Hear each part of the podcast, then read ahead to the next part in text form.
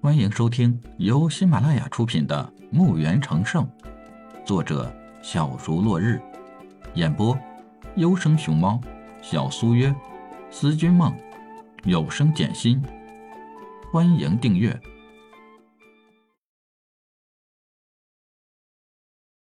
一百三十二集。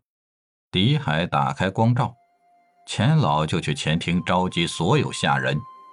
让管家带人取来一箱金币，就开始遣散下人，搞得钱老一家人不知钱老是不是发疯了，把所有下人都遣散了，可怎么活呀？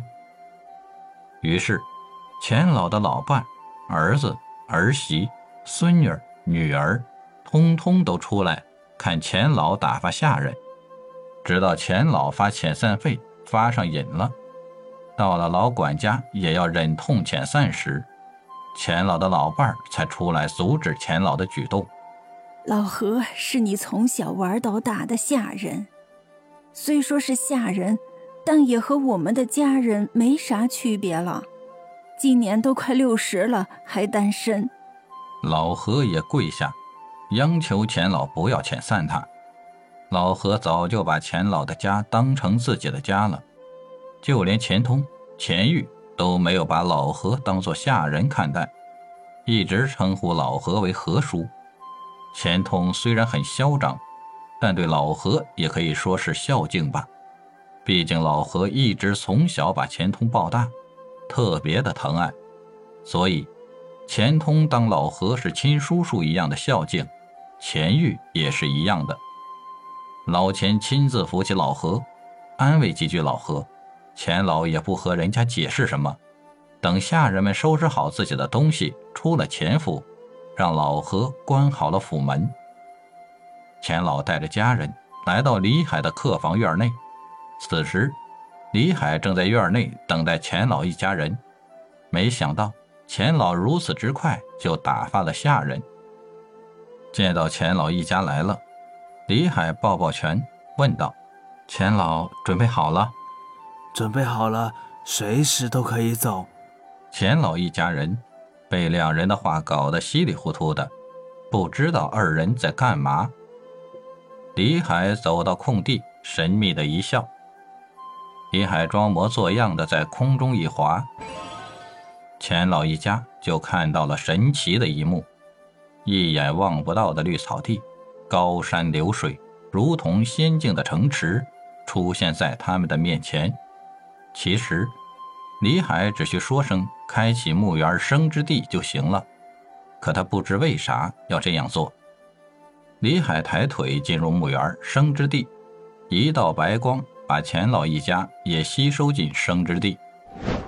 来到城前，钱老一家人看到城门上写的大大的几个字“自由之城”，他们觉得自己是不是在梦里？当李海陪同他们走进城里时，一个个士兵热情地和李海打着招呼，叫李海为城主时，更加傻眼了。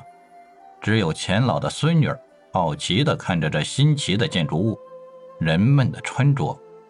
平整的马路，干净的连一点灰尘都没有。奇怪的车辆，怎么没有领马拉车就能走？嗯，路两边一根根高高的杆子，那是做啥的？这里的房子咋这么高？嗯，为什么这里的商铺都开那么大的口子？不怕有人偷吗？他们一家人的眼睛看的都不够使了，太多的新奇了。李海招招手，一辆车就自己跑了过来。哎，他是怎么过来的？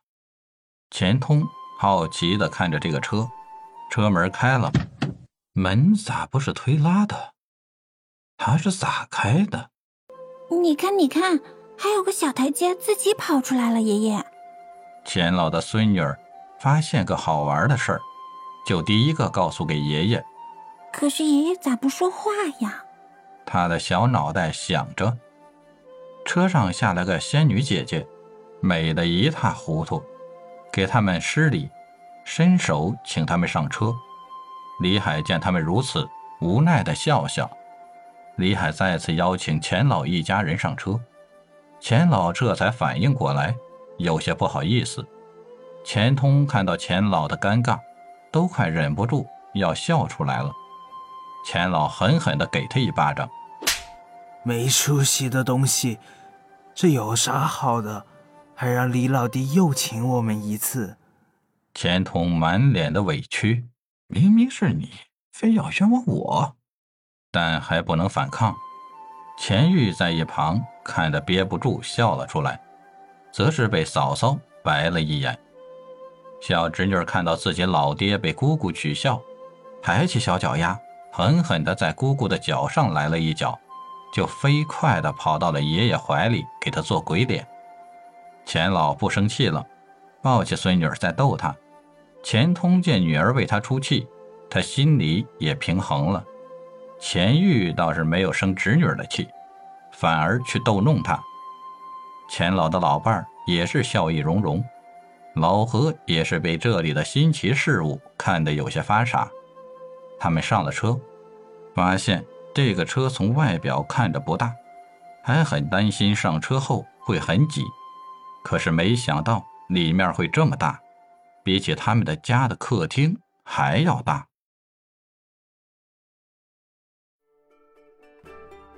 本集已播讲完毕，请订阅专辑，下集更精彩。